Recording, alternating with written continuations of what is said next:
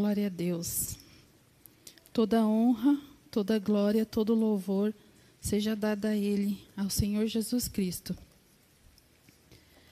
Graça, amor e paz, amados. É bom estar aqui. É muita honra estar aqui levando a palavra, especialmente essa semana que foi a semana dos intercessores, né? Com grande a responsabilidade de estar fechando a semana dos intercessores e Deus trabalhou muito comigo a palavra de hoje. Foi por amor. Então, buscai a Deus com todo o seu coração. Com um título um pouco grande, mas como foi por amor, Jesus ele veio aqui e morreu por nós. Ele morreu para que nós pudéssemos ter um relacionamento com Deus. E o amor de Deus é tão grande. E quando você reconhece o amor de Jesus, você deixa o amor de Jesus entrar na sua vida, ele te transforma. Irmãos, na introdução agora, eu vou ler Filipenses, mas não precisa abrir, porque é só a introdução, ainda não é a palavra base. Filipenses 2, 5. Tenha entre vocês o mesmo modo de pensar de Cristo Jesus, que, mesmo existindo na forma de Deus, não considerou ser igual a Deus, algo que deveria ser retido a qualquer custo. Pelo contrário, ele se esvaziou, assumiu a forma de servo tornando-se semelhante aos homens e achado na forma de homem, humilhou-se a si mesmo, tornando-se obediente até a morte de cruz. Amados, eu vou explicar um pouco da dor física de Jesus, para a gente tentar entender o preço que foi pago por nós, o preço de amor e o preço de espiritu, espiru, espiritual, nós não, nós, é difícil a gente entender. Mas nós temos que reconhecer a grandeza de Jesus. Na Discovery Channel foi feito um documentário no canal Discovery, como muitos conhecem. O documentário foi A Ciência da Crucificação.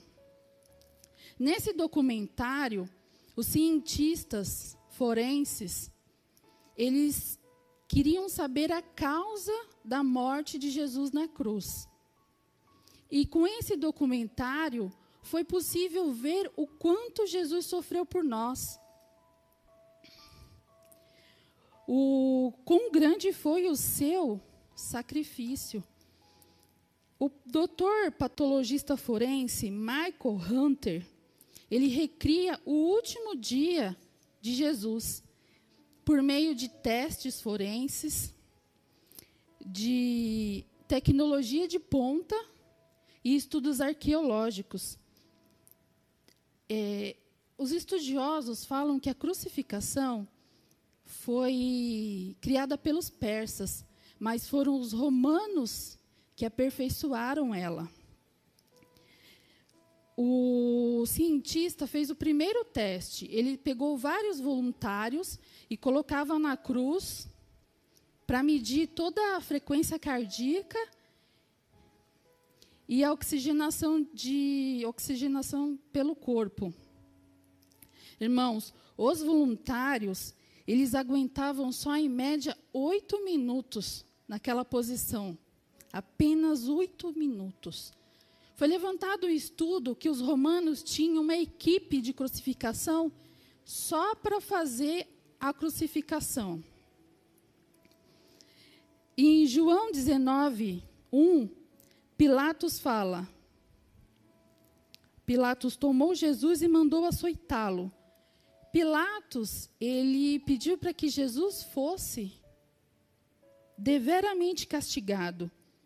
E a punição dos romanos naquela época era flagelação, uma das punições mais difíceis e temidas da época. Eles usavam um chicote chamado de flagum. Esse chicote era um chicote de couro que ele tinha no mínimo três tiras de couro e ia mais mais tiras de couro. No final da tira de couro tinha o pezinho de metal, ossos de carneiro. E esses metais pontiagudos, eles atingiam o couro, as costas, o braço, o joelho, aqui a parte da, das pernas. E esses metais, eles penetravam na carne, rasgando vasos sanguíneos, nervos, músculos e pele. O cientista, ele usou um animal para ver a análise interna, os traumas internos dessas chicotadas. Na Bíblia não está escrito quantas chicotadas Jesus levou. Só que os cientistas acharam documentos antigos que revelam que foram 40 chicotadas. Deram 40 golpes nesse animal, morto já, só de teste. E o estudo revelou fraturas nas costelas, fraturas internas. Esse animal teve 23 costelas fraturadas das suas 24 costelas. Irmão, sabe aquele filme do Mel Gibson que Jesus sofre, aí você fala: "Nossa, Jesus não sofreu tudo isso, foi filme". Irmãos, Jesus por nós sofreu muito mais que aquilo. Essas fraturas, elas podiam perfurar os pulmões. E o detalhe, voltamos a Pilatos. Pilatos queria que Jesus sofresse bastante para não precisar crucificá-lo. Pilatos deixou que ele fosse na pior flagelação, para que na hora que ele fosse colocado, ele Barrabás, o povo se comovesse e soltasse Jesus, não escolhesse Barrabás. Então eu acredito que ele levou as 40 chicotadas, eu acredito que houve perfurações no seu pulmão. O cientista forense, ele revelou que provavelmente Jesus caiu sim quando foi subir com a cruz nas costas. Porque ele estava com o quê? Ele estava com traumas na flagelação. Ele estava desidratado por causa do sangue que ele perdeu. E isso dá para perceber que ele estava desidratado porque Jesus pede água. Imagina quanta sede Jesus passou. E acreditava-se que os, os estudiosos que a trave que eles levavam para a crucificação tinha 35 quilos. Que no, nos, nos, nos estudos eles não achavam que era a cruz inteira que levava, só a parte da trave. Então, pensa, irmão, 35 quilos, ele caindo com 35 quilos na costa dele. Os cientistas fizeram testes e descobriram que se ele caiu, que com certeza ele deve ter caído, isso agravou pior os traumas que ele tinha sofrido com a flagelação. Se ele não estava com as costelas perfuradas, com certeza com o golpe que ele teve no chão, mais o peso, poderia mesmo furar o pulmão. Segundo esse cientista, os romanos aperfeiçoaram a técnica da crucificação para que a pessoa ficasse lá por dias. E Jesus, ele morreu por, em questão de horas, questão de seis horas. E Jesus, ele entrou no estado de hipovolomia. Os cientistas concluíram que ele morreu de falência respiratória e parada cardíaca. Aí você vai perguntar por que isso é relevante.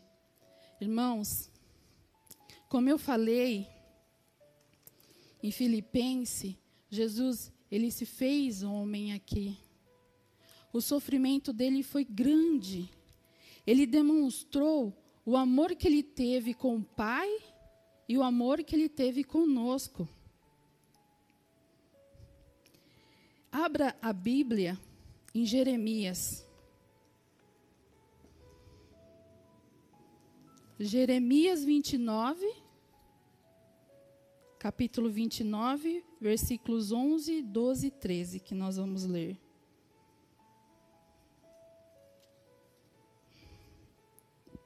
Amém? Porque eu bem sei os pensamentos que penso de vós, diz o Senhor, pensamentos de paz e não de mal, para vos dar o fim que espereis. Então me invocarei e ireis, e orareis a mim e eu vos ouvirei. E buscai-me-eis e me achareis quando me buscar de todo o vosso coração. Irmãos, vamos orar. Ó oh, Senhor Jesus, obrigado, Senhor Jesus, pelo seu cuidado conosco, Senhor Deus, pelo cuidado que o Senhor tem conosco, Senhor Jesus, de estar passando a sua palavra, Senhor Jesus.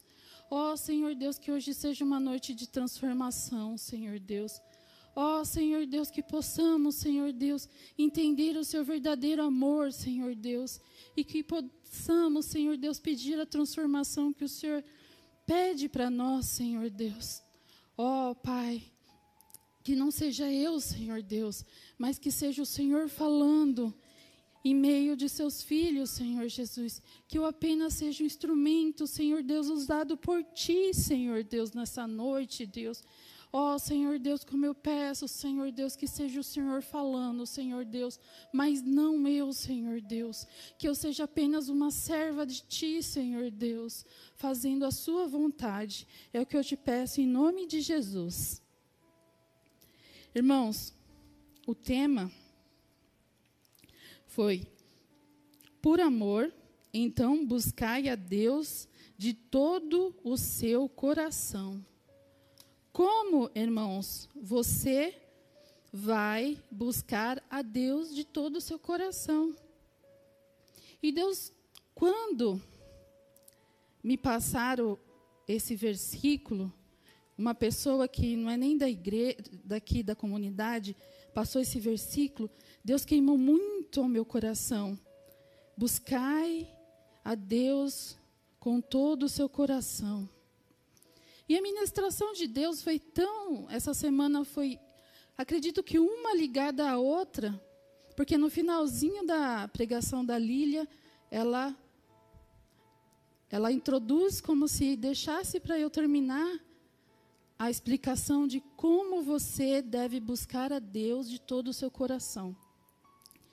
Irmãos, eu coloquei alguns tópicos e o primeiro tópico que nós devemos seguir é amar a Deus de todo o seu coração.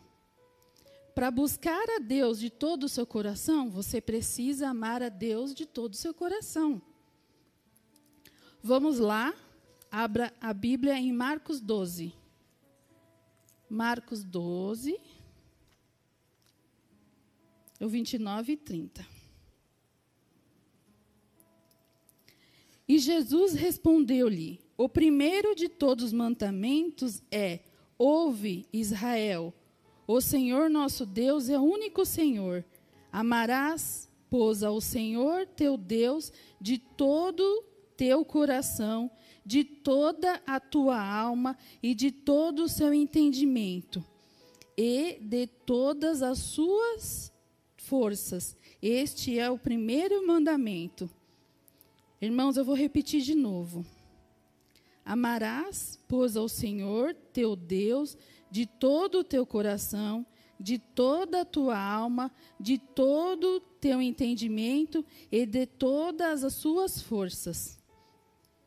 Aqui, quando, Deus, quando Jesus fala coração, alma, entendimento e forças, ele não está separando o ser humano.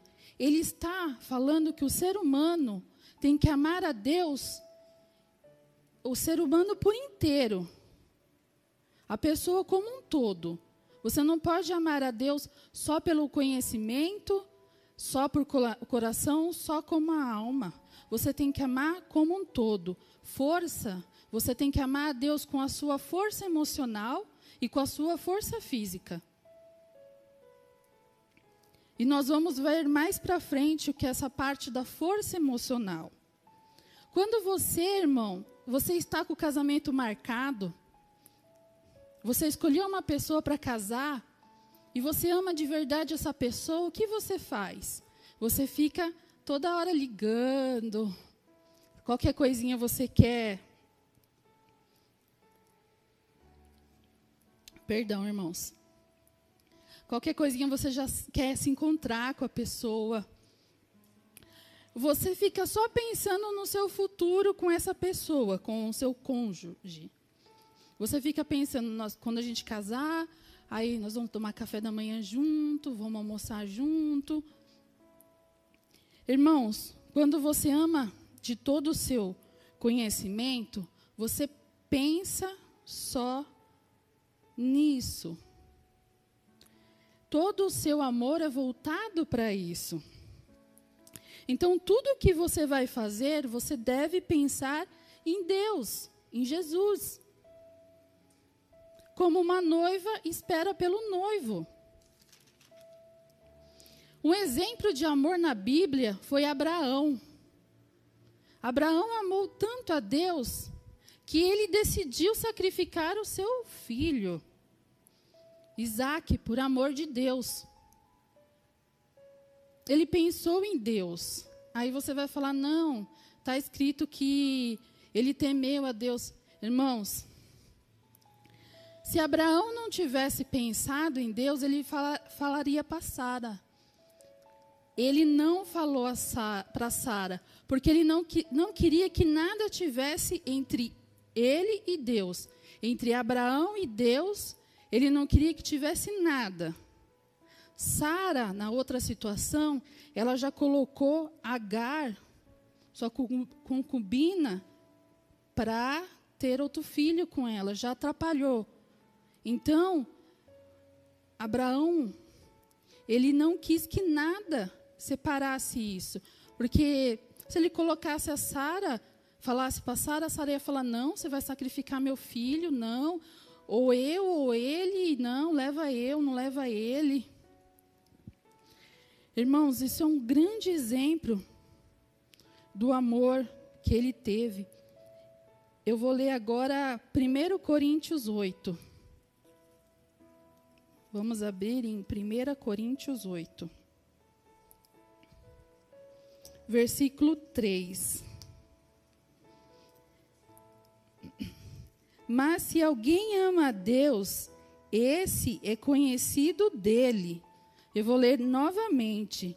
1 Coríntios 8, 3. Mas se alguém ama a Deus, esse é conhecido dele. Irmãos, o amor de Deus está longe de você só se sentir bem com Deus. O amor, em termos bíblicos, é obedecer a Deus, obedecer e fazer a sua vontade com Deus. Nós vamos ver mais para frente que se você ama a Deus, você vai fazer a vontade dele e você vai obedecer a ele. O segundo tópico para você buscar a Deus com todo o seu coração é guardar a palavra em seu coração. Para você buscar a Deus de todo o seu coração, você tem que guardar a palavra em seu coração. Abra, a Bíblia em João 14. João 14. Nós vamos ler o 23 e 24. João 14, 23 e 24. Respondeu Jesus e lhe disse: Se alguém me ama, guardará a minha palavra, e meu Pai o amará, e viveremos para ele e faremos nele morada. Quem não me ama não guarda as minhas palavras. Ora, a palavra que ouviste não é minha, mas do meu Pai que enviou. Eu vou ler novamente. E Jesus respondeu e lhe disse: Irmãos, está escrito o quê? E Jesus. Isso aqui fui eu que escrevi? Isso aqui foi o pastor Rubens que escreveu? Isso aqui foi qualquer outro pastor que escreveu e disse? Não, irmãos. Própria palavra de Jesus. Se alguém me ama, guardará a minha palavra, e meu Pai o amará. E viveremos para ele e faremos nele morada. Quem não me ama, não guarda as minhas palavras. Ora, palavras que ouvistes não é minha, mas do Pai que me enviou. Irmãos, amar a Deus e guardar as suas palavras são coisas inseparáveis.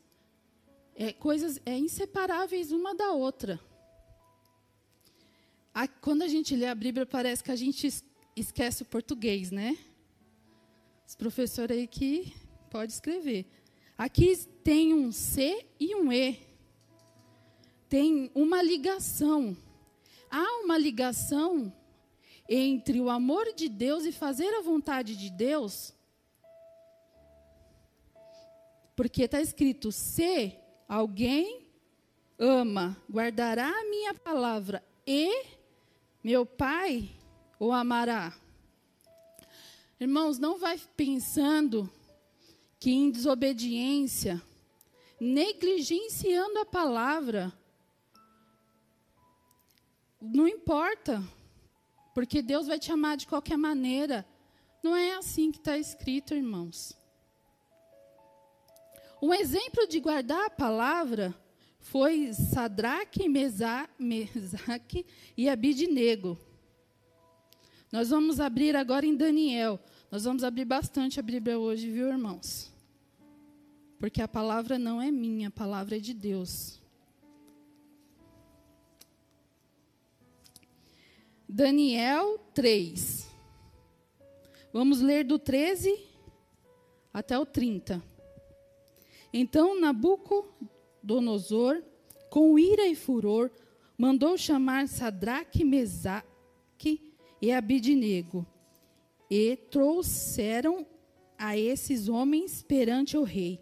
Falou Nabucodonosor, ele disse: É de propósito, Sadraque, Mesaque e Abidnego, que vós não servis os meus deuses, nem adorais as estátuas de oureiro que levantei?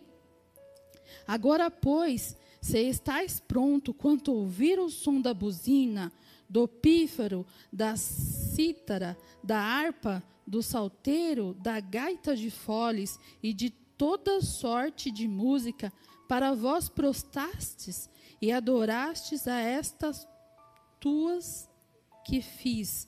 Bom é, mas se não adorastes, serei lançados na mesma hora dentro do forno de fogo ardente. E quem é o Deus que vos poderá livrar das minhas mãos? Respondeu Sadraque, Mesaque e Abidnego, e disseram ao rei Nabucodonosor: Não necessitamos de te responder sobre este negócio. Eis que vosso Deus é a quem nós servimos, é que nos pode livrar. Ele nos livrará do forno ardente e da tua mão, ó rei. E se não ficar sabendo, ó rei, não serviremos a teus deuses, nem adoraremos a estátua de ouro que levantaste. Então Nabucodonosor se encheu de furor, mudou o aspecto do semblante contra Sadraque, Mesaque e Abidnego, falou e ordenou que o fogo se aquecesse sete vezes mais do que costumava aquecer. Ordenou aos homens mais fortes que estavam no seu exército que atasse Sadraque, Mesaque e Abidnego para os lançarem no fogo ardente. Então aqueles homens foram atados com suas capas, seus calções, seus chapéus, suas vestes e foram lançados do forno de fogo ardente. E porque a palavra do rei apertava e o forno estava extremamente quente, a chama do fogo matou aqueles homens que lançaram Sadraque, Mesaque e Abidnego. E esses três homens, Sadraque, Mesaque e Abidnego, caíram atados dentro do forno de fogo ardente. Então o rei Nabuco se espantou e se levantou depressa e falou, e disse: Não são capitães, não lançamos nós três homens atados dentro do fogo? E respondeu e disseram ao rei: Verdade, ó rei. Respondeu e disse: Eu, porém, vejo quatro homens soltos que andaram passeando dentro do fogo. Nada há de lesões nele e aspecto quanto é semelhante ao filho de deuses. Então se chegou Nabucodonosor à porta do forno ardente, falou e disse: Sadraque, Mesaque e Abidnego, servos do Deus Altíssimo, saia e vinde. Então Sadraque, Mesaque e Abidnego saíram do meio do fogo e juntaram-se suas sátrapas e os prefeitos e os presidentes e os capitães do rei, contemplando estes homens. E viram que o fogo não tinha poder algum sobre seus corpos, nem um só cabelo de sua cabeça tinha se queimado, nem suas capas se mudaram, nem o cheiro de fogo tinha passado sobre eles. Então falou Nabucodonosor e disse: Bendito seja o Deus de Sadraque, Mesaque e Abridnegro, que enviou o anjo e livrou os seus servos que confiaram nele, pois não disseram cumprir a palavra do rei, preferiram entregar os seus corpos para que não servisse nem adorasse algum outro Deus senão seu Deus. Por mim, pois é feito um decreto pelo qual todos povos e nações e línguas que disser blasfêmias contra o Deus de Sadraque, Mesaque e Abidnego seja despedaçado e suas casas seja feito como monturo porque não há outro Deus que possa livrar como este. Então o rei fez prosperar Sadraque, Mesaque e Abidnego na província da Babilônia.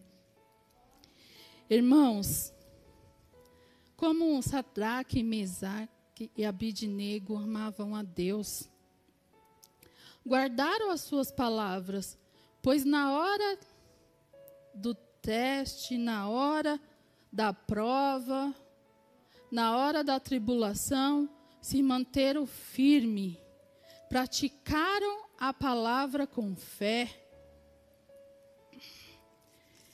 Irmãos,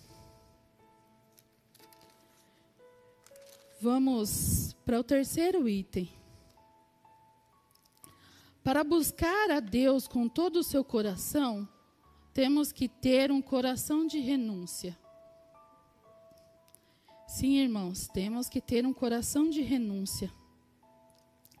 Vamos abrir em Lucas 9.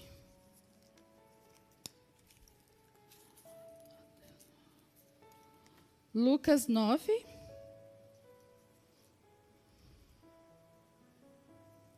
Vinte e três, vinte e quatro, vinte e cinco e vinte e seis.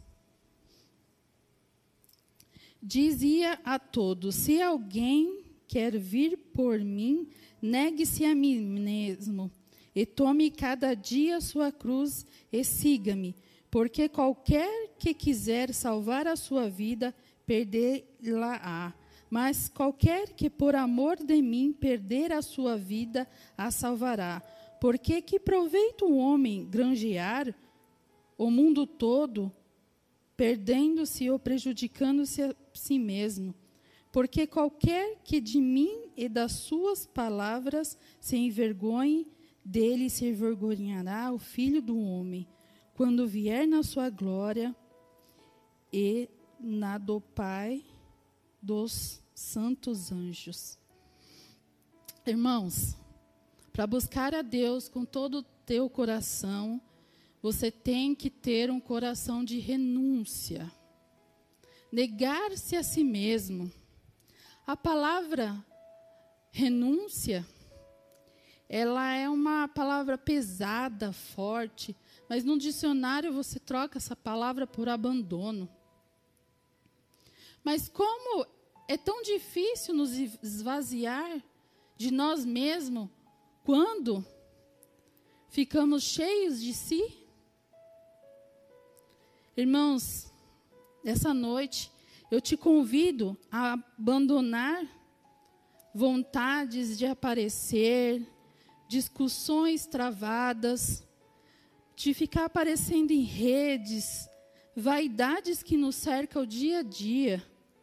Essa noite eu te convido a renunciar o orgulho, a soberba, sentimentos de mágoa, rancor, vingança. É, essa semana foi bastante pregado sobre o perdão. Mas para você liberar o perdão, você precisa renunciar ao seu orgulho. Porque se você não renunciar ao orgulho, você não solta o perdão, assim como foi ministrado. O apóstolo Paulo é um exemplo de renúncia. O apóstolo Paulo, fariseu, discípulo de Gamaliel. Você imagina o apóstolo Paulo naquela época como se ele tivesse estudado na melhor faculdade Irmãos, quando nós escolhemos uma profissão, nós renunciamos às outras.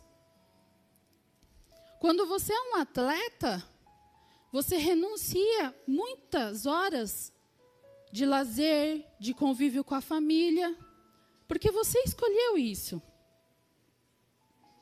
A escolha é sua, só que a renúncia é uma condição. Aí você vai dar uns dislike. Se puder, você fazia dislike, dislike, dislike, dislike, dislike. Irmãos, presta bem atenção. O apóstolo Paulo, ele escolheu a Cristo. Ele escolheu a seguir Cristo, mas ele renunciou à sua vida. A condição para ele escolher a, seguir a Cristo foi renunciar toda a sua vida, sua vida de fariseu, sua vida de luxo, suas vontades. Negar a si mesmo não é você falar assim, ah, agora a irmãzinha está falando que eu não vou poder ter vontade nenhuma. Ah, irmãzinha, eu acho que é melhor você voltar lá para a intercessão. Irmãs, eu não estou dizendo, irmãos, que não é para você ter sonhos. Você tem que conciliar os seus sonhos com a vontade de Deus. Temos que negar a si mesmo, abrindo as nossas vontades para fazer a vontade de Deus. Dizer não para a carne e sim para o propósito de Deus. Um exemplo que eu vou dar é do propósito da leitura da Bíblia. Muitas vezes você chega cansado do seu serviço, aí faz as outras tarefas e a primeira coisa que você quer fazer é ir na sua cama e dormir. Só que quando, como você está no propósito, você vai o quê? Você vai renunciar horas de sono para fazer a vontade de Deus. Outro exemplo de renúncia é quando você vai fazer o jejum. Você está renunciando seu café da manhã, fica até a hora do almoço. Você está negando-se a si mesmo, mas está fazendo a vontade de Deus. Em Mateus 18, vamos lá para Mateus 18. abra a Bíblia em Mateus 18, 9.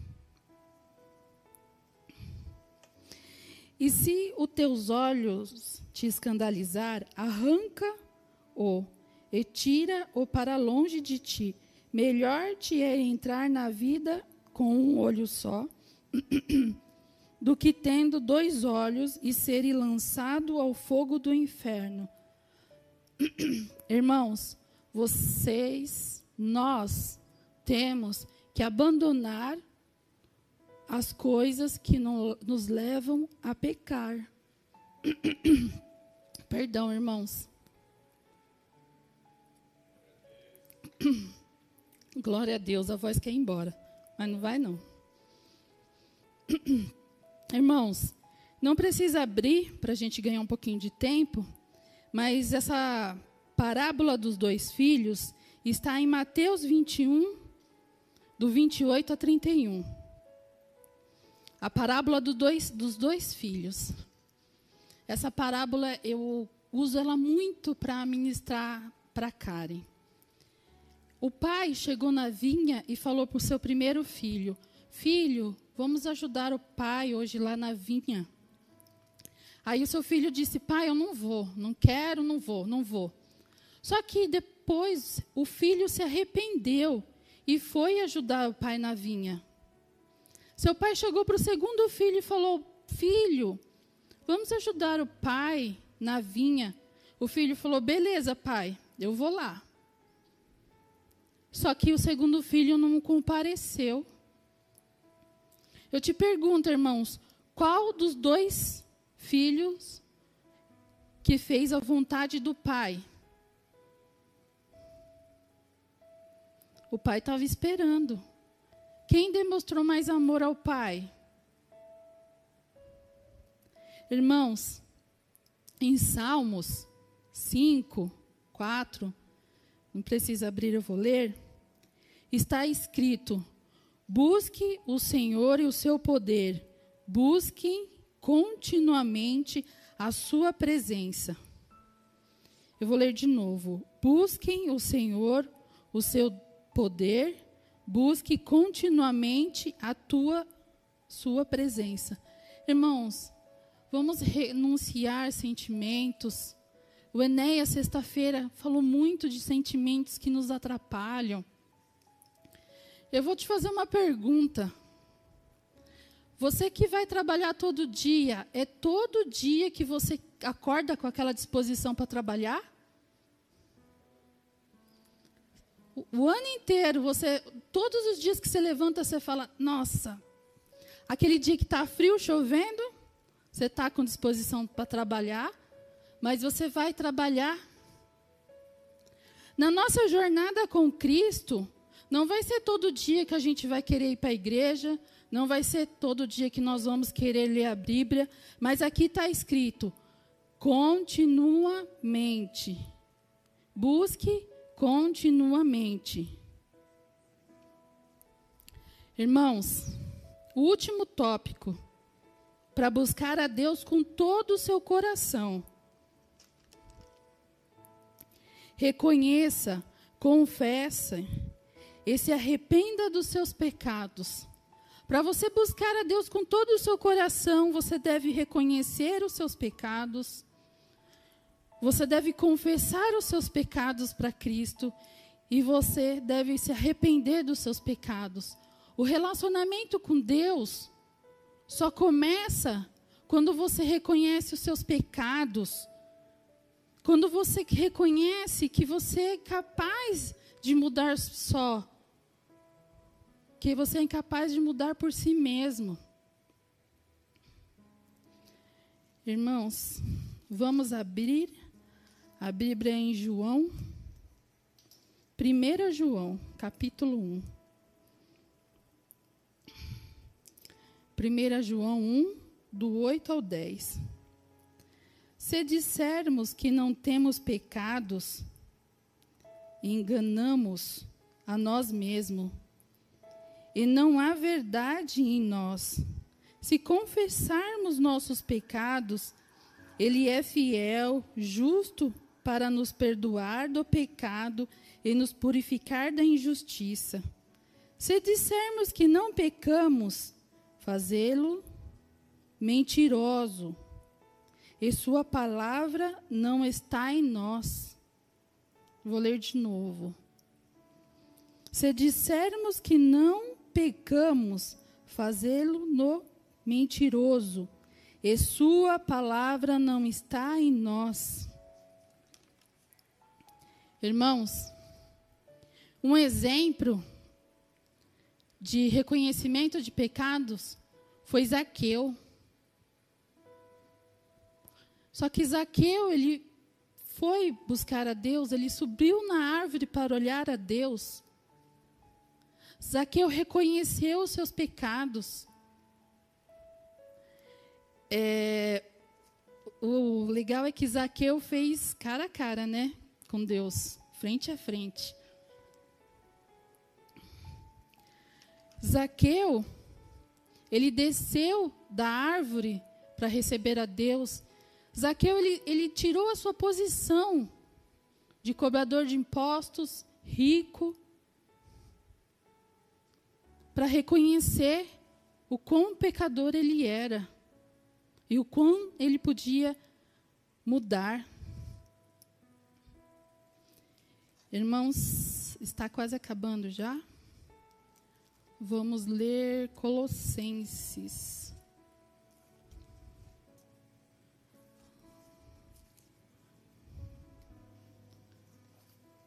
Colossenses. Acho que não marquei. Colossenses 3. Colossenses 3, 1 e o 2. Portanto, se já ressuscitasse com Cristo, buscai as coisas que são de cima, onde Cristo está assentado à destra de Deus. Pensai nas coisas que são de cima e não nas coisas da terra, porque já estáis morto e vossa vida está contida com Cristo. Quando Cristo, que é a nossa vida, se manifestará, então vós vos manifestará com eles. Eu li um pouquinho mais, eu li até o 4. Irmãos, eu vou fazer uma pergunta para você. O que você está fazendo para buscar as coisas de lá de cima do alto? Eu vou ler o versículo de Isaías. Isaías 55, 6 está escrito: Busque o Senhor enquanto ele pode ser encontrado, invoque-no enquanto ele está perto. Ler novamente. Busque o Senhor enquanto ele pode ser encontrado, invoque-no enquanto ele está perto. Irmãos, foi por amor que Jesus se sacrificou. Que Jesus se humilhou na cruz. Que Jesus sofreu. Sofreu uma dor física muito grande. Então busque a Deus com todo o seu coração, o enquanto você pode. Pastor Lauro ministrou na tarde com Cristo a recompensa que você tem quando você busca Deus. Mas a recompensa que nós temos que pensar não está aqui. Está o que está escrito em Colossense: buscai as coisas lá do alto, onde Cristo vive assentado à direita de Deus. Irmãos, foi uma simples palavra. Eu acredito que Deus ele está complementando a palavra. Eu louvo a Deus pela essa comunidade, porque todos os dias nós temos ministrações. Se tiver 30 dias, como o diácono falou, são 30 ministrações, mais a tarde com Cristo, todas gravadas. Você pode assistir, voltar, assistir, voltar. Irmãos, é tempo de buscar a Deus de todo o seu coração.